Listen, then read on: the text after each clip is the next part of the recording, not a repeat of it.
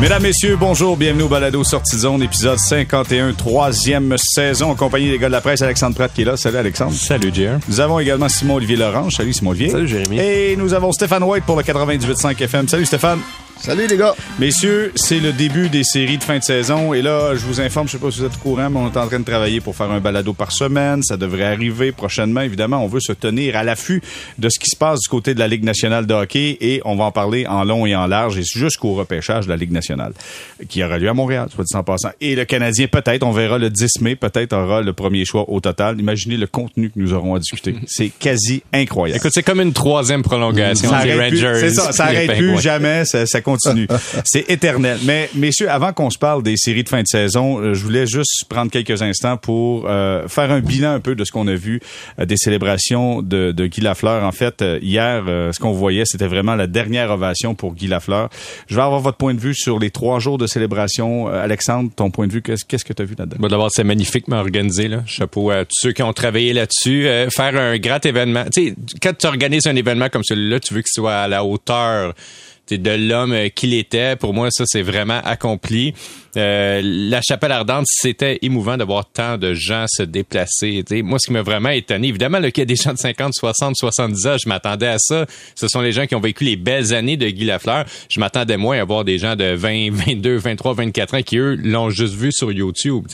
Euh, alors, je suis allé les rencontrer et puis, eux, ils me disaient à quel point... En fait, quasiment tout le monde avait une histoire à raconter avec Guy Lafleur. Même s'il avait 22 ans, ils l'ont rencontré une fois dans une, organe, une activité au Centre Bell. L'autre fois, son père euh, l'a Donc, euh, j'ai trouvé ça très émouvant. Et hier, à la cérémonie, donc, j'étais à l'intérieur.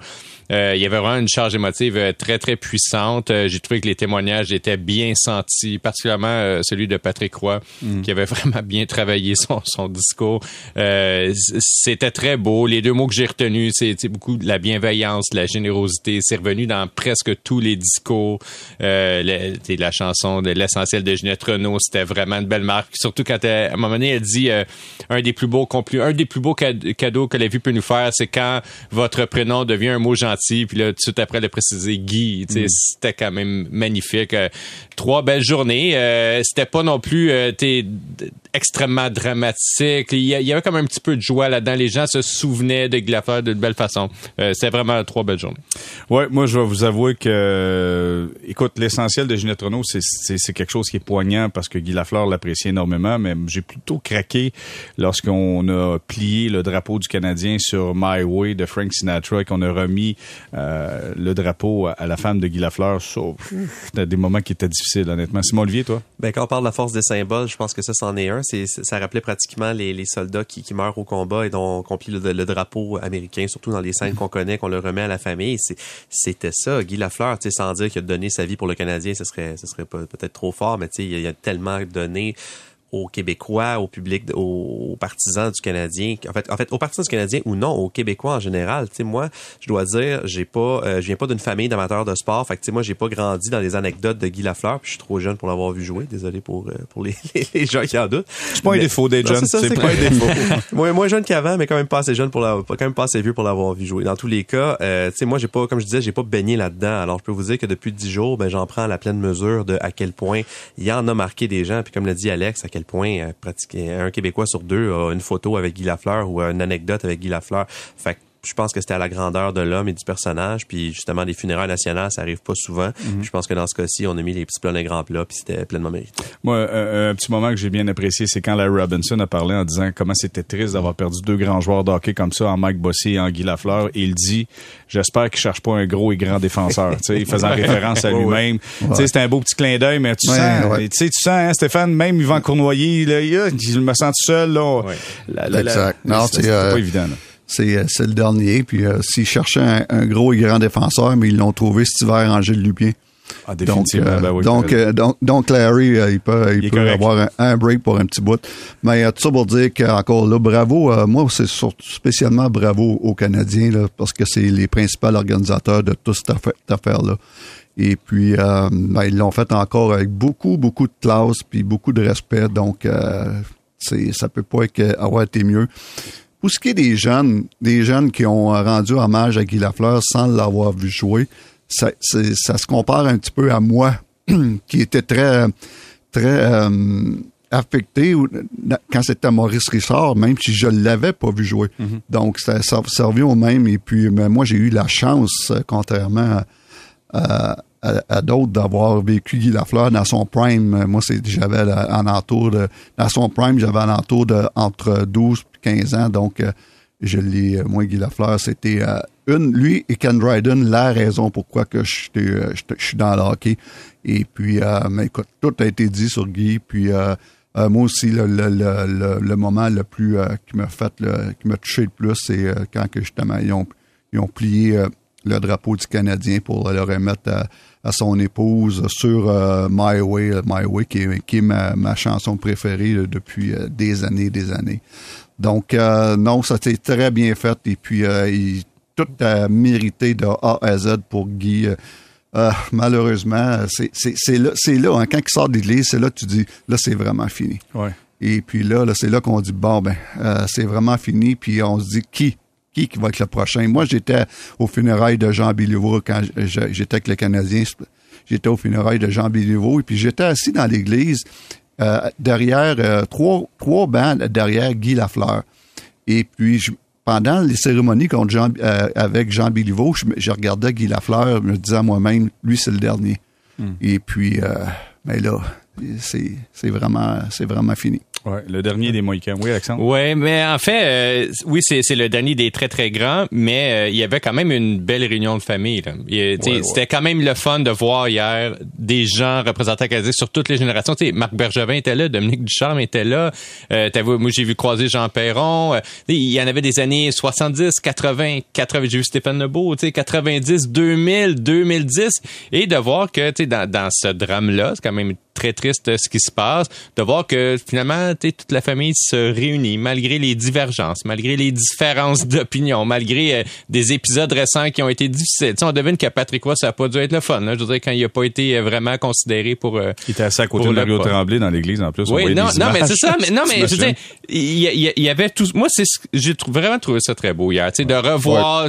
Tous ces gens-là réunis malgré toutes les différences. Puis on le sait qu'il y en a eu des frictions à travers le temps, à travers les organisations, à travers les directions. Tout ça était vraiment euh, très beau aussi. Oui, Mais euh, quand, quand je dis le, le dernier, je veux dire, c'est certain qu'il va rester tout le temps les, les, les Yvan Cournoyer, les Yvon Lambert, puis il y en a même Patrick, puis après ça... Serge il- Savard. et- Serge Savard, tout ça, mais je veux dire, quand tu parles du dernier, c'est le dernier, là, des grands, là, des grands plus grands que nature, là. Superstar. là. Superstar, tu sais, je veux dire, on se dit peut-être, Patrick, peux-tu faire partie de, de ça? Je pense pas. Je pense pas qu'il est à ce niveau-là. Donc, euh, mais, mais s'il y a quelqu'un qui peut réunir tout le monde comme qu'il l'a fait hier, c'est ben Guy Lafleur, il n'y en a pas bien, bien d'autres. Juste raj- rajouter sur ce qu'Alexandre disait, l'idée de la famille, est-ce que c'était la réunion de famille pour le Canadien? Je pense que je, comprends que c'est un mot qui a été beaucoup mis de l'avant auprès des joueurs actuels du Canadien au cours des derniers jours et euh, c'est évidemment pas, c'est vraiment un, événement très triste, mais tu sais, alors que l'équipe est à un tournant de son histoire euh, récente puis qu'il qu'il y a beaucoup de changements qui s'en viennent, je pense qu'il va peut-être avoir une espèce d'élément un peu intangible, un peu émotif sur lequel on pourrait travailler. Parce que vraiment, tu sais, après la cérémonie, je parlais avec Laurent Dauphin, puis on s'entend Laurent Dauphin là, c'est pas c'est pas une pierre d'assise de l'organisation, mais tu sais qui était visiblement ému parce qu'il venait de vivre. Puis tu sais de dire ben c'est ça, on est une grande famille, il fallait être là pour Guy puis tout ça. Puis Gallagher en avait parlé, Suzuki en a parlé. Puis tu sais c'était pas il récitait pas un texte. Je pense que vraiment les, les joueurs ont pris acte de ce qui se passait puis ils ont vraiment comme OK, on, on appartient à ça, on en fait partie. Puis je pense que pour la suite, ben tu sais le Canadien souvent joué sur la nostalgie. Je pense pas que c'est de la nostalgie présentement, c'est de dire tu sais on bâtit une culture, ben cette culture là, c'est une, on est une famille puis on se tient. Fait que Ouais. je, je trouve ça intéressant de voir ça. J'espère que y- ces, ces gars-là vont réaliser l'importance du logo qu'il y a sur le chandail. Parce que là, ce qu'on a vu, c'est l'amour pour Guy Lafleur, mais l'amour pour le logo, l'amour pour l'équipe, l'amour pour l'organisation. Et j'espère que tous et chacun dans l'organisation étaient capables de saisir à quel point les gens sont investis là-dedans. Ouais, ben moi j'espère aussi qu'ils vont réaliser dans la même veine, j'espère aussi qu'ils vont réaliser à quel point euh, tu sais c'est un privilège de jouer pour le Canadien mais faut pas prendre non plus tu sais les fans nécessairement pour acquis. Tu sais moi une chose qui me dérange beaucoup depuis 10 ans, c'est souvent sur les médias sociaux les joueurs on va les voir dans des restaurants à 500 pièces, sais puis euh, le couvert là puis vraiment ils flashent leur argent et tout ça. Pas juste au hockey, là, dans tous les sports. Puis il, il crée une distance entre eux et les fans. T'sais, Guy Lafleur aussi, là, il a fait des extravagances dans sa vie incroyable, des voitures de luxe et tout. Sauf que Guy Lafleur, Guy Lafleur est toujours resté très proche des fans, de la même façon que Cournoyer est encore proche des fans. On peut même dire que Patrick Roy est quand même une proximité qui est plus grande avec les fans que, que les joueurs actuels. J'espère qu'il y en a qui prennent des notes aussi mentales de ça. Puis, et, tu sais, quand il y a des fans, ben d'aller voir les fans, je veux dire, de les saluer, de serrer des mains, je veux dire, de signer des autographes, de prendre deux minutes pour leur parler, puis pas de les fuir, ce qu'on a trop souvent vu depuis euh, 20 ans. là. Ils descendent du, socle de la grande statue à un Non, moment donné pour revenir Oui, sur le plancher des vaches. C'est peut-être ça qui est bon. Messieurs, à travers tout, tout ce qui s'est passé dans les célébrations de, de Guy Lafleur, on a eu la fin de la saison, célébration Chapelle Ardente. Par la suite, on a eu la, la, la, célébration euh, à la cathédrale. Il y a eu un bilan de fin de saison. Je veux juste prendre quelques instants pour revenir rapidement là-dessus. Euh, je veux savoir Carey Price. Euh, ce que vous avez entendu de Carey Price, puis Stéphane, je vais commencer avec toi. Ce que tu as entendu de Carey Price, crois-tu qu'il sera de retour la saison prochaine? Euh, c'est- c'est c'est drôle parce que je peux pas, je peux pas dire oui ou non parce que même Carey sait pas. Et puis, euh, mais ce que j'ai aimé de Carey, c'est qu'il était honnête. Il était très honnête. J'ai adoré son point de presse. Euh, j'étais, euh, j'ai adoré qu'il dit, il, je lâcherai pas. Il veut, lui, son intention, c'est pas d'arrêter. C'est mais c'est, mais si il règle pas son problème ou ce que il a de l'enflure dans son genou à toutes les fois qu'il fait deux, trois jours en ligne sur la, la patinoire, euh, qu'il faut qu'il prenne une coupe de day off, euh, ça, ça va être un problème pour lui. Et puis, il était assez honnête pour dire que dans ces conditions-là, il serait pas capable de jouer une saison complète. Et puis, à ce compte-là, mais il pourra pas continuer. Mais Stéphane, excuse-moi, je veux pas être plate, Oui. mais je veux juste ajouter un commentaire. Moi non plus, j'aurais pas le goût de lâcher si j'avais 30 millions qui étaient sur la table. là. Oh, mais lui, c'est pas. euh, Je, ne- pense pas que c'est de 30 millions. C'est certain qu'écoute, il y a quand c'est quand même de la belle argent, là, puis euh, euh, pas mal, pas mal tout le monde pense ça. Mais je veux dire, ce gars-là, il va revenir s'il est capable de jouer à 100 Et puis, euh, il pourrait bien dire, gars, moi, à 80% je suis assez bon quand même. Je vais, je vais toffer, je vais jouer 40 games par année, puis je vais collecter mon 10 millions. Mais c'est pas ce style-là. Et puis, c'est ce que j'ai aimé. J'ai aimé de se dire qu'il va se donner toutes les chances pour revenir parce que c'est ce qu'il veut. Sauf que si euh, ça marche pas à son goût, il va sim- simplement, il y a une possibilité que c'était son dernier match. Et puis, je me croise les doigts. Et je me croise les doigts qu'il règle, son problème parce qu'il reste quand même un bon quatre mois pour régler ça, ce qui, est énorme. Donc, euh, euh, moi, je suis confiant de le voir euh, au camp d'entraînement.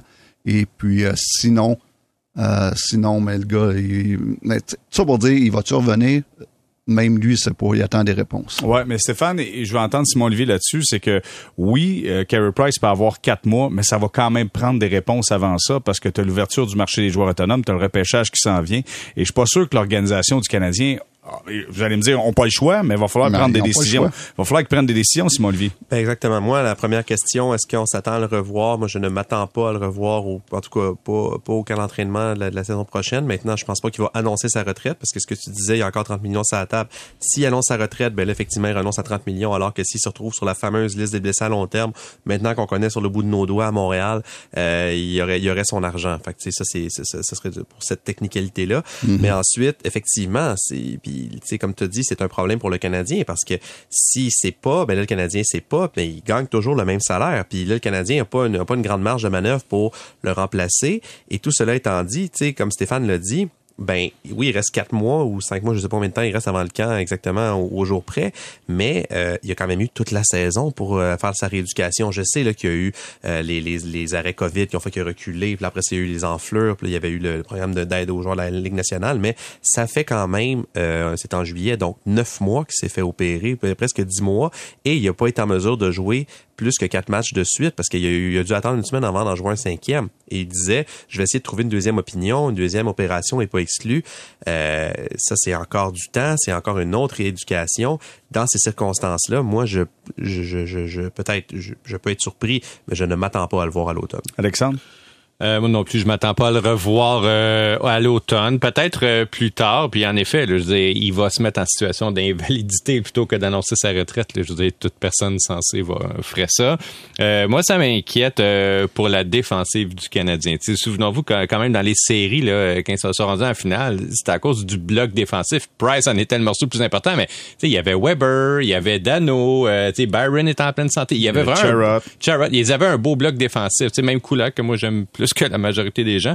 Euh, et, et, ce bloc-là a été frité. Tu sais, Toffoli aussi, là, jouant des avantages numériques beaucoup. Là, tu sais, le Conan, écoute, là, c'est bien, on amène des jeunes qui ont un caractère plus offensif de façon générale, mais cette équipe-là, défensivement, l'année prochaine. Excuse-moi, je te coupe, mais Kent Hughes a dit on va pas commencer la saison avec trois recrues en défensive. Oui, non, mais, je, oui, mais je parle pas juste des défenseurs, tu sais, je parle oh, de l'ensemble. Tu sais, si t'enlèves Price, c'est le plus gros morceau. Déjà, tu t'affaiblis euh, par rapport à ce qui était dans son dans, dans, dans, sa plus belle période. La défensive l'année prochaine, j'ai honnêtement aucune idée à quoi ça va ressembler pour le moment, puis je pense qu'ils le savent pas, trop exactement. exactement. Puis tu sais, il manque clairement d'attaquants à caractère défensif. Il y a Jake Evans, mais c'est à peu près tout là présentement qui a vraiment du talent. Euh, ça m'inquiète beaucoup pour le début de la prochaine saison parce que on a beau dire, ah, le Canadien va miser sur la vitesse puis on va ouvrir le jeu, là, mais il va aussi avoir une petite pression pour gagner des matchs en début de saison. Là, je dirais pour vendre des billets pour le reste de l'année aussi, puis pour être légèrement compétitif, puis je, sens que ça va être un véritable enjeu si Price n'est pas là au début de la Quand tu finis 32e, il faut que tu recommences l'autre saison d'un meilleur ben, pied, à mon avis. Ben, c'est déjà le club qui donne le plus de tirs dans la Ligue nationale de hockey, puis là, tu dis, OK, non, là, t'as plus Price, OK, puis là, t'as plus Charrot, puis t'as plus Kulak, puis t'as plus mm. Lekonen, puis là, ça va être ça à partir du début de la saison prochaine. Si ça va prendre ça va prendre des solutions, puis ils sont prêts avec le plafond. C'est inquiétant un petit peu là, ce qui s'en vient. Bon, mais messieurs, euh, clairement, le Canadien aura des gros défis, surtout quand on regarde les matchs des séries de fin de saison. Oh, c'est du gros hockey. Je me suis couché très tard hier pour voir la troisième période de prolongation et je vous garantis une chose, c'est que le porc épicé et le brocoli fait la job pour un gardien de but. On en parle au retour. Restez là.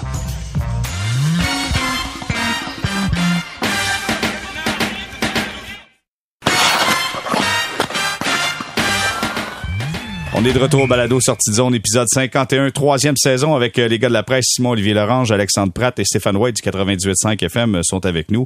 Messieurs, je vais commencer avec Stéphane. Parlons de goaler. Et euh, mon cher ami Stéphane, je ne savais pas que la recette magique pour un gardien de but qui attend pendant quatre heures de temps sur le banc, qui mange du porc épicé avec du brocoli, qui bloque 17 lancés, c'est la recette pour Louis Domingue de permettre à son équipe, les Penguins de Pittsburgh, d'emporter 4-3 en troisième période de prolongation face aux Rangers de New York. Quelle histoire de fou, Stéphane, cette affaire-là. Ça n'a pas de sens? Exact. Euh, euh, pauvre, pauvre Dominique il n'avait pas le choix de manger du, du porc épicé, c'est tout ce qu'il y avait. Et dans ce temps-là, là, tu, euh, tu manges qu'est-ce qu'il y a sur la table, puis euh, on, passe à autre chose. Mais euh, plus sérieusement, ça, j'ai vu ça souvent quand on va jusqu'en deuxième ou troisième supplémentaire pour l'avoir vécu quelques fois. c'est sûr que les gars, c'est important qu'ils se remplissent l'estomac. la plupart du temps, c'est c'est ben, des, des fruits, des bananes, des oranges ou il y a tout le temps, parce qu'après après une partie, il y a tout le temps une dizaine de grosses pizzas qui attendent les joueurs. Oh. Donc, ça, c'est quelque chose que j'ai vu souvent des ah gars commencer à manger. La, pizza entre deux périodes? Ah oui? Oui, monsieur, la ben. pizza. Parce qu'à un moment donné, il faut, faut te mettre quelque chose sur l'estomac, puis euh, tout, ce qui, tout ce qui est en entour. Une grosse pépéronie fromage, on va dire, ça, serait pas trop bon pour moi. mais, il existe une euh, bonne anecdote à, ce sujet-là. John Garrett, qui était gardien de but pour les Nordiques de Québec dans les années 80, une fois, il a gardé un but euh, en fait, il voulait manger un hot dog pendant le match. Il y avait une fringale. Fait que il s'était caché, il s'était mis en retrait du banc pour pas que, Michel Bergeron le voit. il s'était mis en retrait, puis il s'était mis à manger son hot dog un petit peu en cachette. Puis il y a eu une blessure. Euh, je pense que c'est Daniel Bouchard qui était gardien de but. Il y a eu une, blessure soudaine. Et là, Bergeron fait Ah ouais, Garrett, va t'en un but. Mais il y avait son hot dog. Il savait pas quoi faire. Il l'a mis dans sa pad. Non. Je te jure. Alors, il a gaulé tout le reste de la partie. Il a raconté ça dans un excellent livre qui s'appelle Hockey Card Stories. Il a mis le, le hot dog dans la pâte, il a gaulé avec toute la game. Et là, après le match, évidemment, c'est lui qui devait répondre aux questions des journalistes, mais il y avait un hot dog dans oh sa C'est pour ça. C'est pour ça que tu t'as eu l'air d'un hot dog. Et, voilà, et voilà, Mais ça pour mais dire... pour dire, pour Louis Domingue, écoute, euh, c'est une belle histoire. Euh, pour être bien honnête, je me suis endormi avant que Louis embarque dans le filet hier. Et puis, euh, j'ai regardé les highlights un matin et puis il était très, très, très bon. Et puis, c'est peut-être la meilleure chose qui est arrivée, c'est d'arriver dans le match. Euh, T'arrives là, tu sur un cheveu sur la soupe dans le match. Donc, t'as pas, pas le temps de, de, trop penser puis de te mettre beaucoup de pression. Tout ce que t'as à faire, c'est t'embarques, puis on arrête le prochain lancer, puis le deuxième. Puis à la fin de la, partie, quand tu, gagnes, tu te retrouves dans la chambre, puis là, tu remets à penser à ça c'est là que la, nervosité embarque des fois. On dirait, oh my God, qu'est-ce qui vient de se passer ici? Et puis, euh, comme tout ça pour dire que c'est souvent la meilleure chose qui arrive à un gardien de but substitut d'arriver dans une situation euh, assez critique comme ça. Et puis, euh, t'as pas le temps de penser. Tout ce que t'as à faire, c'est on embarque sur la glace, puis go. Mais tu sais, l'histoire est cute, c'est le fun, Louis Domingue, mais quand même, Tristan Jarry est blessé. Là, De Smith est blessé. Là, t'as Louis Domingue qui est là. Euh, et c'est une situation difficile, les gardiens de but euh, chez les Pingouins. Ça, ça rappelle un peu la situation du Canadien il y a quelques années avec Tokarski qui était venu garder les en buts effet. en demi-finale. Mais qui était l'adjoint, c'était pas le troisième. Ouais, c'est ça. Il était Oui, mais il y avait un autre joueur qui avait été blessé cette année-là. Il me semble. Non, mais j'étais là. J'étais Ouais, c'est là. ouais? C'était, ben, on avait, on avait Carey qui s'était fait blesser contre les Rangers, Ouais, Kreider. ouais. Et puis, euh, après ça, notre backup, à ce temps-là, c'était. Peter Boudaille. Boudaille, c'est Ah, ça, oui, exactement. c'est vrai. Ouais. Tokarski, Et puis euh, pour euh, et puis pour euh, la, la partie d'après, on avait euh, on avait Tokarski qui était avec nous autres comme troisième gardien de but et puis on avait décidé nous de- d'y aller avec Tokarski pour son expérience dans, dans les séries ce qu'il avait gagné partout, que ce soit hockey junior ou euh, au, au World Junior ou dans la Ligue américaine qui, qui avait gagné euh, le, joueur par excellence de la Coupe Calder. Donc, ça avait été une décision. Pourquoi on avait mis Tokarski? On avait dit que ça, c'est un gamer, ça. Là, Ces parties-là, il a tout le temps été bon dans son historique. Et puis, c'est la raison pourquoi on l'avait pris euh, à la changes- place de Boudaille. Est-ce que tu changes ton plan de match? Tu sais, comme équipe de coach, là, quand ça arrive, là, puis t'es rendu à ton troisième gardien de but, est-ce, que- tu demandes aux joueurs de jouer différemment ou non, tu continues puis t'espères que le gardien fasse ses Ouais, la, la seule affaire que tu changes c'est au niveau de la communication, au niveau de quand le gardien de but va jouer la rondelle. Tokarski euh, il était pas trop bon, donc on demandait aux défenseurs de revenir le plus vite puis de, de prendre possession de la rondelle derrière le filet au lieu de, de, de, de ce qu'on appelle en termes de hockey, de splitter d'un coin puis que le gardien de but joue la rondelle. Ça, c'est des choses qui, qui, qui étaient différents, mais le reste, pas vraiment. Le reste, euh, écoute, euh, c'est certain que les joueurs sont plus au courant de dire, bon, ben, euh, faut, faut fermer le jeu le plus possible parce que c'est pas Carey Price dans le but. Donc, c'est sûr que tu es plus, encore plus conscient de ta défensive si, c'est possible. Mais, écoute, euh, Non, ça, il avait bien fait. La seule affaire, il avait, il avait été très bon. Il avait pas marqué de but, je pense. On n'avait pas marqué de but. Exactement. Euh, Tokarski avait été très, très, très bon. Euh, il avait très, très, très bien fait. Puis Ces performances-là avaient permis, euh, euh, il avait permis l'année d'a- l'année d'après de, de, de gagner le poste de numéro 2. Et puis c'est là qu'on avait gagné. D'ailleurs, je pense que les Flyers aussi étaient avec leur- un gardien de souci. Je pense que c'était pas Ben, Layton, je pense, Michael qui gardait. Layton. Ouais, Michael ça. Layton. Non, non, là, on parle, on parle d'une autre 2010. chose. Ah oui, euh, non, c'est un autre, t'as raison, oui, c'est un autre. Ça, c'était contre les Rangers. Oui, Layton, raison, Layton, euh, Layton, ça, les gars, c'est une belle, euh, c'est une belle anecdote pour moi parce que moi, je l'avais affronté euh, en finale de la Coupe Stanley en 2010, euh, les Flyers contre les Blackhawks. Et puis, euh, les Flyers avaient, avaient Michael Layton puis Brian Boucher. C'était deux de mes anciens gardiens de but avec les Flyers et puis euh, avec les, les Blackhawks. Et puis, euh, j'avais mes deux gardiens de but, euh, bien entendu, des Blackhawks, Anthony Amy puis euh, Cristobal Huet. Donc, euh, il y a un journal, il y, a un- il y a un journal à Chicago qui avait fait un petit, euh, un petit article là-dessus, comme de quoi j'étais probablement le seul entraîneur des gardiens de but dans l'histoire à avoir coaché les quatre gardiens de but impliqués dans, la, dans la finale.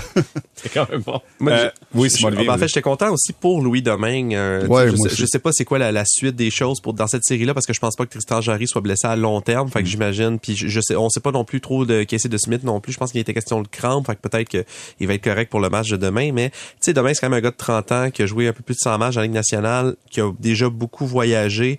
Euh, puis j'ai l'impression que c'est un phénomène qu'on voit réapparaître dans la Ligue nationale, que les troisièmes gardiens, ben on veut pas euh, euh, rusher un jeune. Que oui, on a toutes les équipes ont des jeunes gardiens dans leur organisation, mais comme troisième, on en a vu des, cette, saison des vétérans apparaître. On a vu Andrew Hammond à Montréal, qui était le, le 19e gardien, mais qui néanmoins avait le poste de troisième. Après ça, a gardé les buts au New Jersey en fin de saison. On a vu Jean-François Bérubé à Columbus, aussi une belle histoire, qui est ressorti après trois ans sans jouer dans la Ligue nationale. Louis Domingue, qui a joué un ou deux matchs dans les dernières années, qui a très peu joué. Puis c'est des, des, des fois des gars de 30 au début trentaine, très appréciés dans le vestiaire. Puis finalement, dans un immense bassin de gardiens au talent, disons plus ou moins égal. On a vu. Zach Foucault avec Exact, les Capitals de. Washington aussi. de, de dire bon ben crime, on va donner, on va prendre ce gars-là qui est un des ce qu'on qu'on appelle en bon français des glue guys qui sont très appréciés dans le vestiaire puis qui une fois devant le filet peuvent créer des choses comme ça puis je pense pas que Domingue est une solution euh, à long terme ou à moyen terme pour les Pingouins loin dans, dans ces séries-là. Mais pour un match comme ça, et en plus qui sort avec la victoire, et en plus qui s'était rempli de porc épicé, ben écoutez, quelle belle histoire. Quelle belle histoire. Il va faire des recettes avec le porc épicé parce qu'on le sait, euh, il y a, Oui, un c'est ça, un un petit cook. don. Ouais, Ah ouais, il fait des tartes, lui. Hein? Il fait Ouais. des tartes, mais allez, il va Ouais, faire ouais. du porc épicé, j'en suis convaincu. Messieurs, dans le match, là, j'ai besoin de votre, euh, votre expertise.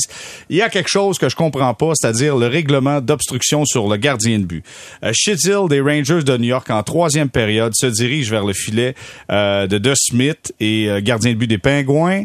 Il, il rentre en contact avec le gardien de but. Le gardien de but est déporté. Par la suite, on marque un but du côté des Rangers et finalement, après euh, consultation vidéo, l'officiel décide de refuser le but.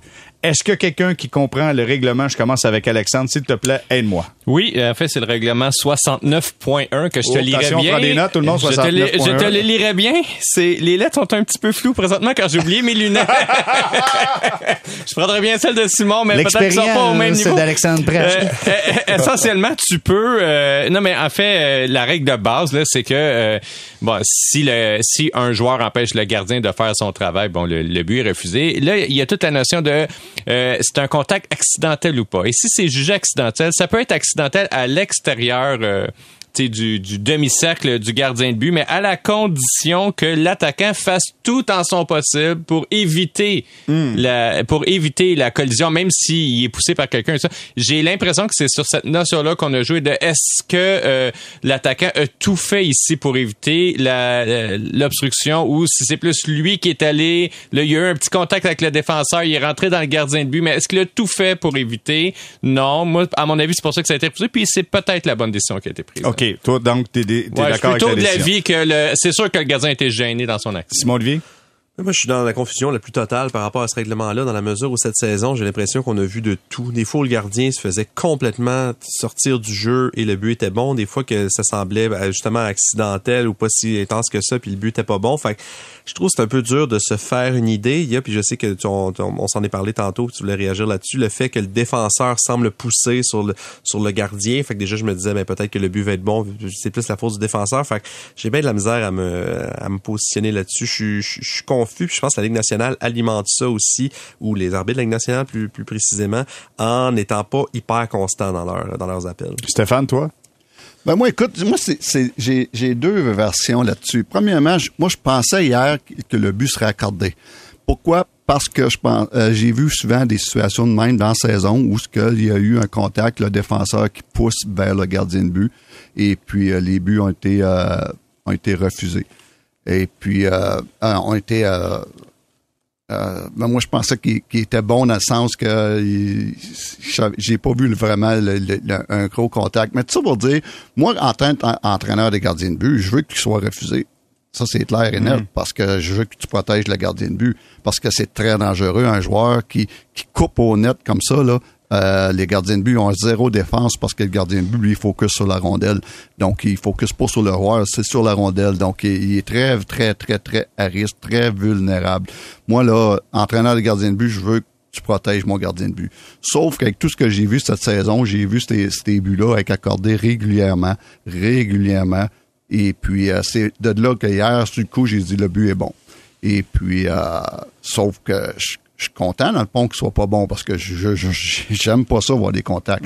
Mais c'est tellement flou, c'est tellement flou entre la ligne et où entre le joueur, le défenseur l'a poussé sur le gardien de but. euh, euh, par exprès ou accidentellement. C'est donc, ça devient seulement et uniquement une question de jugement rendu là hier. Donc, Exact. Mais Stéphane, ta, moi, ta- oui. ta décision est, est aussi bonne que la mienne. OK, mais moi, il y a un point là, que je suis plus capable. L'histoire du défenseur qui pousse sur le gardien de but, premièrement, c'est un défenseur moindrement intelligent. Il sait que tu veux pas faire ça parce que, un, tu as un risque de blessure. Tu veux Oui. pas pousser un joueur sur ton gardien de but. Tu peux pousser vers le filet, mais pas vers le gardien de but. Ça, c'est un.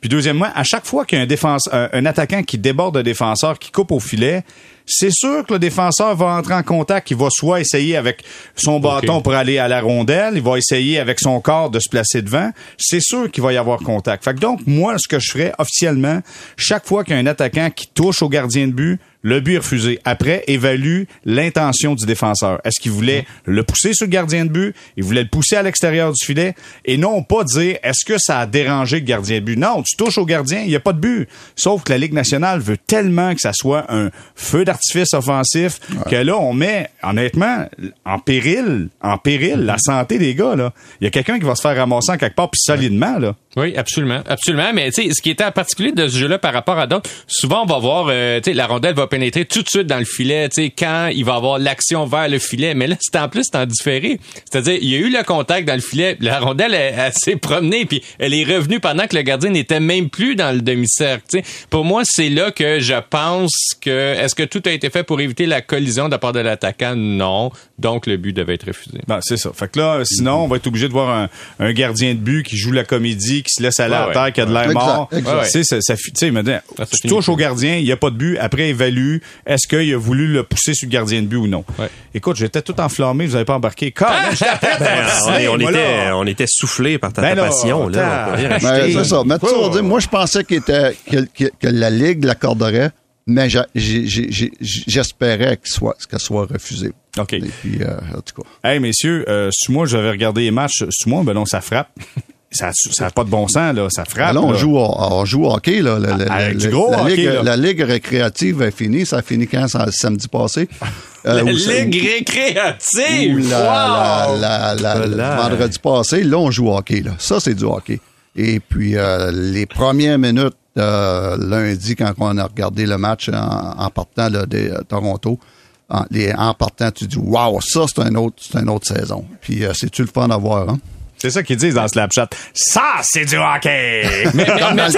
mais, tu sais, c'est vrai, là, bon, parce que les séries, l'enjeu est plus gros, tu sais, les joueurs jouent plus physique que ça, mais il y a aussi le fait que les gars, ils savent qu'ils vont jouer un contre l'autre pendant deux semaines. Puis on le voit dans le junior, même en saison régulière. Il y a souvent des allers-retours dans le junior où tu vas jouer deux matchs back-à-back ou euh, tu peux les t'affronter 12 fois la même équipe dans la saison. Puis plus il y a une historique, ben plus la tension monte. C'est pas comme si tu changes d'adversaire demain où tu joues un, en bon, un tournoi à la ronde là, où tu affrontes toutes les mm. équipes une fois où il y a moins d'intensité. Alors, c'est sûr que les séries sont propices à ça. Tu veux marquer ton territoire. Tu on parle d'une guerre de tranchées là, pour utiliser des c'est littéralement le cas. Tu vas être là pendant deux semaines. C'est une campagne de deux semaines.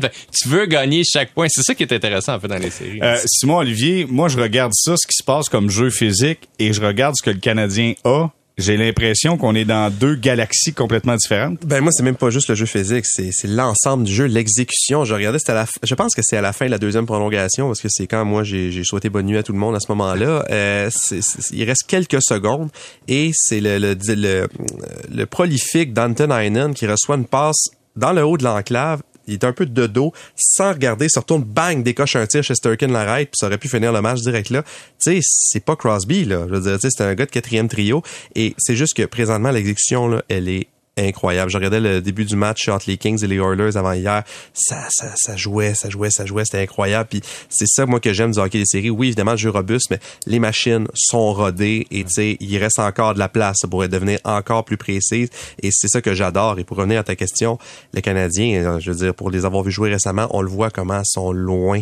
Et évidemment, tu sais, il y, a des trucs circonstanciels là-dedans aussi. Ils se préparaient pas pour les séries non plus. Mm. Euh, on a vu des clubs à la, tu sais, tout, tout, tout, ceci, tout cela, mais oui, il y, en reste du travail de reconstruction. Mais Stéphane, Stéphane le dit, c'est la fin du hockey récréatif. C'est le vrai hockey qui est là. Fait que c'est ça qui est la différence. Exact. C'est le hockey récréatif en saison régulière. Ben, disons franchement, le Canadien n'a pas une équipe qui est construite du tout présentement pour, aller en série. Oh non, le Canadien ne peut pas jouer dans cette, dans cette ligue de, des 16 équipes-là en ce moment, tout comme les Flyers, les Devils, euh, les, même les Sénateurs, euh, Détroit, Buffalo sont dans une autre ligue, Arizona, euh, Seattle, Chicago, Anaheim.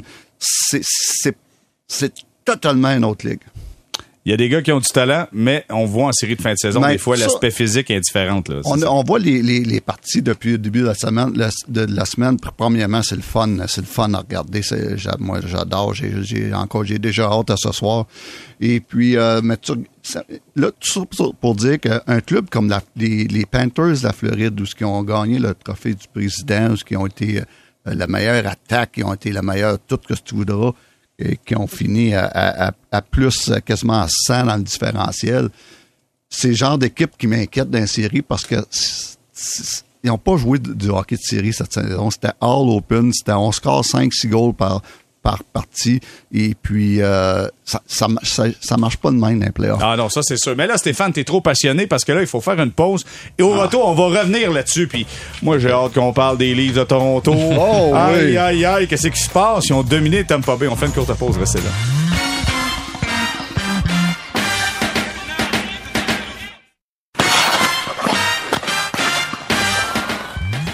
On est de retour au balado Sortie de zone, épisode 51, troisième saison. Simon Olivier Lorange de la presse, Alexandre Pratt et nous avons euh, Stéphane White également du 98.5. Messieurs, je veux débuter avec Toronto. Le match numéro 2, c'est aujourd'hui. Euh, donc, Toronto qui a dominé 5-0 euh, le Lightning de Tampa Bay dans le match numéro 1. Je commence avec Alexandre. Tendance ou erreur de parcours selon toi? Tendance. Je oh. les ai mis gagnants. Ah ben là, ben c'est peux pas aller contre. C'est un vrai journaliste Je peux pas aller contre je, ma volonté. je l'avais dit. J'ai une opinion et je la respecte. Mais euh, non, ben oui, moi j'y crois. En fait, Toronto, je pense que c'est vrai. Ils ont vraiment leur chance présentement d'aller loin, de percer, d'aller loin contre Tampa. Euh, D'abord, ils sont en feu. Je veux dire, c'est l'équipe qui a, à mon avis, le mieux fini la saison dans l'association Ouest. Ils ont des lignes bien équilibrées. Euh, leur défense est meilleure qu'avant, mais surtout. Euh, euh, tu Vasilevski est un gardien de but exceptionnel un des deux meilleurs dans la ligue assurément, mais il est humain depuis euh, la date limite des échanges. Là. Il est autour de 90-91% de, de, pourcentage d'arrêt. Il nous a habitués un petit peu mieux, mais tu deux buts sur 100, ça fait la différence dans les séries. Et si la fenêtre d'opportunité, elle est ouverte, c'est maintenant ou jamais que les Leafs peuvent espérer passer à travers le Lightning. Moi, je regardais John Cooper derrière le banc de Tampa Bay, là, les, euh, les mains derrière le dos. Euh, pas frustré, mais il regardait son équipe et il a dit OK, parfait, là, on l'a échappé. Cela, j'ai l'impression qu'il y a eu quelques meetings fort intéressants. Simon Olivier, erreur de parcours ou tu penses que euh, Tampa Bay peut revenir là-dedans? Je crois que c'est une erreur de parcours. En fait, donc une erreur de parcours de, de, de Tampa qui, je crois, peut revenir parce que moi, j'ai mis Tampa gagnant. Ah, ben moi aussi, je vais défendre mon, mon, choix personnel. Euh, je pense également que la, victoire du Lightning de 8 à 1 contre Toronto il y a deux semaines sans Matthews, je pense aussi que c'était pas la norme. Euh, je pense que c'est une série qui va être fascinante, serrée jusqu'à la fin mais à mes yeux, le Lightning est une trop grosse machine pour les Leafs parce que tu sais bon j'entends ce qu'Alex dit que Vasilevski a peut-être pas été à la hauteur de sa hauteur dans les dernières semaines mais tout le reste de l'équipe est tellement bien balancé. Et tu sais Toronto malgré que la défense est améliorée c'est pas encore une défense très à mon goût. Jack Campbell qui peut avoir de très bons moments peut aussi être plus ordinaire. Je, je sens toujours Toronto que ça peut casser n'importe quand puis c'est que c'est dur d'avoir confiance en cette équipe-là dans la mesure, tu sais là, euh, Mitch Marner a eu trois points dans le premier match. Mais bravo, c'est un joueur exceptionnel, Mitch Marner, il n'y a aucun doute là-dessus. Mais c'est un gars qui six fois dans sa carrière. Il est allé en série six fois, cinq fois il a fait juste quatre points dans une série. Alors là, s'il en a déjà fait trois, je ne sais pas si Toronto devrait s'inquiéter. Il reste juste un en banque ou si c'est vrai que c'est cette année que ça se passe. Austin Matthews a une saison hors du commun, un rare marqueur de 60 buts dans la Ligue nationale. Est-ce qu'il peut continuer comme ça à driver cette attaque-là? Fait il y a tellement de questions qui restent encore à répondre pour Toronto que moi, je suis pas prêt à dire, ça y est, son parti, ça va en prendre plus que ça. OK, Stéphane, tu dois trancher. Toronto, euh, est-ce que ça, c'est parti pour la gloire ou tu penses que Tempa va revenir? Moi, je pense que Tampa va revenir. Je regardais justement, tu faisais remarquer euh, John Cooper, et puis qui était en arrière du banc, comme tu dis, les, mains dans le dos en regardant, ça. Et puis, il, devait se dire, j'espère qu'on va en manger toute une. C'est ça. Et puis, parce que ça, là, c'est un wake-up call qu'il n'aura pas moins de faire euh, dans la chambre. ça, c'est le plus beau euh, wake-up call tu peux pas avoir pour Tampa Bay d'avoir perdu par cette, marque-là. Et puis de la façon, les Toronto ont dominé de A à Z dans toutes toutes les facettes, que ce soit dans le filet, euh, de la défensive. Toronto n'ont pas donné grand-chose à, Tampa Bay. Euh, offensivement, en désavantage numérique, Toronto a, dominé euh, Tampa Bay. C'est une domination complète, complète. Sauf que là, je pense pas que Toronto peut être meilleur que ça ils seront jamais meilleurs que ce qu'ils ont montré l'autre soir. Et puis, euh, Tampa Bay peut juste être beaucoup meilleur en partant par Vasilevski. Euh, Toronto, par contre, j'ai adoré les quatre euh, vétérans en arrière, que ce soit Riley, Giordano, Brody et puis Mazen. Ils ont été très, très, très bons. Sauf qu'un Mazen, c'est pas le plus rapide. Giordano, il est plus le plus rapide. à un moment donné, ça peut les rattraper. donc, moi, je m'attends à puis, l'autre chose, n'oubliez pas, Tampa Bay ont beaucoup d'expérience. Ça, c'est un match. Puis Tampa Bay, là, tu commences sa route, là. Ta, ta job, c'est quoi? C'est d'aller en, en gagner une sur deux. Après ça, tu t'en vas chez vous avec l'avantage d'Atlas, puis là, là, c'est là que la série commence. OK, Stéphane, moi, je conclus juste en vous disant, j'ai peur que Tampa Bay soit rassasié de ces deux Coupes Stanley. Tu sais, un moment donné, là, quand tu as goûté, t'en as mangé. Des fois, t'es un peu moins affamé. Et là, ça se peut que Toronto puisse en profiter. Garde, ceci étant dit, voyons la suite des choses. Messieurs, il nous reste plein de séries. À tour de rôle, là, je vous, je vous lance des, je vous lance des liners, comme on dit dans notre métier, puis vous me répondez là-dessus. Euh, je vais avec Alexandre. Frédéric Anderson, la Caroline qui domine Boston. Comment tu vois cette série-là? Est-ce que Boston va revenir? J'ai mis Caroline en 5 et je maintiens Caroline Et en voilà. 5. Le gars qui se tape sa euh, bédaine. D'abord, cette saison, Caroline a absolument dominé euh, Boston. Là. Je pense que c'est 17 à 1 les buts euh, quand ils s'affrontent un contre l'autre. Puis, tu sais, Anderson est très bon, mais c'est une machine défensive extraordinaire. On s'extasiait devant les, les Highlanders là, il y a quelques années. Là. À mon avis, les Hurricanes sont meilleurs que ce qu'étaient les Highlanders le temps. Ils marquent sont des plus- buts. ils sont, ouais, et en plus, ils marquent des buts. Puis, tu sais, Sébastien Nao, il y a une raison pour laquelle le Canadien voulait aller le chercher. C'est un joueur extraordinaire. Moi, c'est vraiment un de mes deux, trois joueurs préférés dans la ligue. Euh, ce gars-là est, à mon avis, tu sais, c'est comme une version de Patrice Bergeron plus offensive. Il est extraordinaire. Moi, je vois les Hurricanes causer la surprise dans l'Est et probablement gagner au deuxième tour. Bon, maintenant, Simon Olivier, euh, il y a Washington qui a gagné 4 à 2 face aux Panthers de la Floride grâce à Ovechkin qui est allé d'un échec avant soutenu qui a permis à Kuznetsov de prendre les devants euh, 3 à 2 pour, euh, pour, euh, pour les Capitals. Simon Olivier, t'avais vu les Capitals? Pour toi? Les Capitals vont passer au travers des Panthers de la Floride. Tu maintiens ton point avec ce que tu as vu? Oui, abs- absolument, parce que puis Stéphane y a touché tantôt. Moi, c'est pas tant que les Capitals, je pense que c'est une machine exceptionnelle. Je les vois pas gagner la coupe ou se rendre nécessairement loin, mais je ne suis pas convaincu des Panthers. Puis c'est triste parce que tu sais, on voudrait voir Huberdo réussir, Claude Giroux. Tu sais, il y a plein, il y y a- que ça des bons joueurs dans cette équipe-là, mais euh, j'ai l'impression qu'ils n'ont pas été testés tant que ça, malgré qu'ils ont eu une, ont eu une très bonne séquence. C'est peut-être une des meilleures équipes de la ligue après la, la date limite des transactions, mais il y, y a comme un petit oomph qui manque, on dirait. euh, tu sais, puis c'est pas, l'équipe qui gagne le trophée du, président du président gagne rarement la Coupe Stanley et la meilleure machine offensive de la ligue gagne rarement la Coupe Stanley. Et défensivement, moi, j'ai pas vu les Panthers être dominants en fin de saison. Je pense qu'avec Blad est pas revenu encore, fait que c'est évidemment que c'est un gros morceau qui manque. Mais euh, même contre le Canadien, pas, évidemment pas le tout dernier match de la saison parce que c'était un club américaine, là, mais le match précédent qui était, je pense, le premier de Ben Sherratt.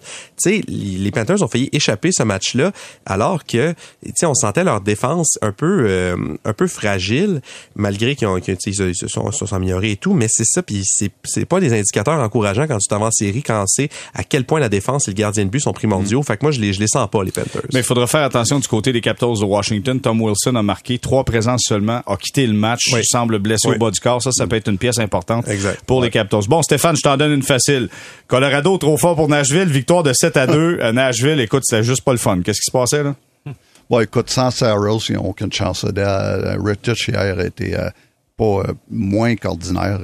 Puis, euh, C'est quoi, 4 buts sur 11 tirs à peu près, je pense? Oui, exactement. Et puis, écoute, euh, sans, sans euh, Yoshi Saros, même si Yoshi Saros été dans le filet, ça aurait pu donner quand même une semblante série. Mais là, sans Saros, qui va manquer au moins les deux premiers matchs, euh, écoute, le Nashville, son, euh, Colorado est beaucoup, beaucoup trop fort pour Nashville. Donc, Il est-tu euh, bon, Cal McCarr? Je le voyais encore hier. il, Ça- il- il est correct. Très, bon. Et puis, euh, le premier trio, c'est il a encore dominé hier le premier trio, là.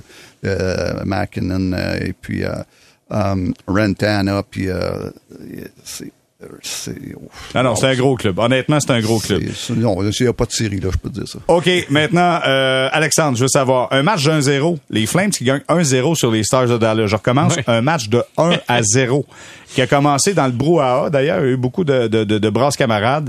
Euh, comment tu vois la série? Ben, j'aurais pas prédit 1-0, mais je pense que c'est une série qui risque d'être un petit peu plus ardue pour les Flames que ce qu'on anticipe. là. Il y a quand même un gros écart de talent entre les deux équipes. là. Et a- les Flames, euh, leur attaque est beaucoup plus balancée que celle des Stars. Euh, J'avais mis une série en 6. Ça va peut-être euh, se rendre jusqu'au bout, cette série-là. ouais. Allons maintenant du côté de la série entre les Blues de Saint-Louis et le Wild du Minnesota. Les Blues ont gagné le premier match 4-0. Honnêtement, j'étais surpris de voir Saint-Louis dominer le Wild de cette façon-là. Et euh, Fleury, qui a accordé 4 buts sur 31 tirs, devrait être du match numéro 2. Simon Olivier, comment tu vois ça? Ben, c'est le meilleur gardien des deux entre lui et Cam Talbot. Fait pour moi, c'est une, décision qui tombe complètement sous le sens avec toute son toute son expérience, tout ce qui amène comme aura dans l'équipe. Euh, je pense que c'est peut-être un petit wake-up call pour le Wild qui a pas connu beaucoup de succès en série. S'est retrouvé en série plusieurs fois dans les dernières années, euh, dans les peut-être 7-8 dernières années, mais a pas connu beaucoup de succès alors que les Blues, eux, savent comment ça marche du hockey de série, malgré qu'ils qu'ils qu'ils arrivent là avec un gardien, Ville Housseau, qui est un peu, je dirais pas inconnu, parce qu'on l'a vu jouer cette saison, là, mais qui, qui a des preuves à faire. Euh, mais je m'attends que cette, cette série-là soit longue. Je pense pas que ça va se régler en quatre. Et je termine avec euh, Stéphane. Et là, écoute-moi, c'est MVP. MVP, Philippe Dano. Philippe Dano, 500 000 de plus, serait peut-être avec le Canadien, mon cher ami Stéphane. Philippe Dano qui joue les héros, donne la victoire aux Kings euh, 4 à 3 face aux Oilers d'Edmonton. Vois-tu les Kings dominer? Tu vois les Oilers revenir? Comment tu vois la situation? Je pense que c'est une série qui va aller jusqu'au bout. C'est deux équipes qui, euh, pour moi, qui euh, se ressemblent beaucoup au niveau des, même au niveau des gardiens de but. Je dire, euh, Quick, euh, oui, il a une bonne saison, mais il reste que c'est plus le Jonathan Quick des belles années. Euh, Mike Smith, euh, il était, il était bon, mais c'est Mike Smith encore qui a commis une erreur impardonnable. Puis Ça, c'est, c'est du Mike Smith, c'est du grand Mike Smith. C'est lui le partant pour le match de soir, hein, juste à. Exact, ouais, exact. Et puis, euh, mais pour venir à Philippe, j'ai regardé le premier match. Quel match qu'il a joué. Et puis là, c'est certain qu'aujourd'hui, c'est facile de dire pour 500 000 de plus, on aurait pu le garder, mais... euh, quand C'était facile signé- aussi, il y a une coupe de mois. Ah, quand, quand, quand il a signé, là, c'était un gars, c'était un- marqueur de 13 buts dans la Ligue nationale. Puis ça, là, euh, mais, mais aujourd'hui, aujourd'hui, 27 buts. Wow, quelle saison. Aujourd'hui, je peux faire mon meilleur cul de pas, comme j'ai dit la semaine passée. Le gars, il mérite chaque scène noire qu'il a, sur son contrat. Puis en plus de marquer des buts, il gagne des face-offs. Il joue contre les meilleurs de l'adversaire. Et puis là, il vaut. Là, il vaut qu'est-ce qu'il gagne. Et puis, euh, bravo à Phil. Et puis, euh, jouer tout un match euh, contre, contre les, les Oilers. Ça va être une série qui va être très, très, très longue, d'après moi. Une statistique qui était sortie après la, après la rencontre, après le match numéro 1. Dano a passé 8 minutes 46, donc presque 9 minutes à 5 contre 5, soit contre le trio de Dreisaitl, soit contre le trio de McDavid. Les Oilers ont obtenu un tir pendant ce temps-là. Ouais. Voilà. Et, et- et un jour, tu sais, je pense qu'on arrive à une période où le hockey va faire comme au baseball et va commencer à valoriser le talent défensif. Tu sais, au baseball, il y a deux façons de gagner un match. T'en, marques plus que l'autre, mais il y a aussi toute la notion de run prevention, donc d'empêcher les buts. Quand Dano joue contre McDavid, puis que McDavid a pas de tir au but, là, je ça avantage énormément les Kings et ça se paye ce talent-là d'empêcher le meilleur joueur adverse d'avoir la rondelle. Pour le ma- avant les statistiques avancées, c'est vraiment ça un élément qui était absolument peu ou pas considéré du tout. Euh, mais je pense qu'on va commencer à, à cause spécifiquement de Dano, je pense qu'on va commencer à avoir des joueurs qui ont ce talent-là extraordinaire à 5 contre 5 et être mieux payés. Quand même. Ouais, mais tu sais, Stéphane t'a dit euh, à l'époque avec le Canadien, c'était un marqueur de 13 buts, mais il l'avait dit lui, je peux apporter plus offensivement. Tout ça en Exact. prenant- tout ça en Ben prenant oui, mais tous les joueurs vont dire ça. Tous les joueurs vont Ben dire ça. Je suis capable d'en scorer plus. Mais il l'a fait, mais c'est pour ça qu'il faut lui donner crédit.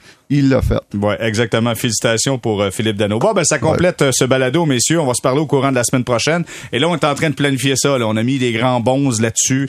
On devrait être là une fois par semaine. Vous dire quand. Bah, ça Je pense que c'est mercredi la semaine prochaine Bon, et ben, après ça les aussi, lundis. ouais. À, à cause de la loterie, ça va être après la loterie, donc c'est mercredi la semaine prochaine. là. Mais Écoute, sources les gars, là, me disent on est que- le balado sportif le plus écouté au Québec. Faut qu'on soit, faut qu'on soit là la semaine prochaine. Et voilà, ben oui, nous y ben serons. oui, Nous y oui, serons. Stéphane. Hey, gros merci, Alexandre Pratt. Toujours un plaisir. Grand plaisir. Simon Olivier, toujours un plaisir. Merci, Merci d'avoir été toi. là. Stéphane White, merci beaucoup, Stéphane. Bon, bonne série, les gars. On se reparle. Merci énormément. Voilà ce qui complète le balado Sortie d'onde. Au plaisir de se reparler très prochainement.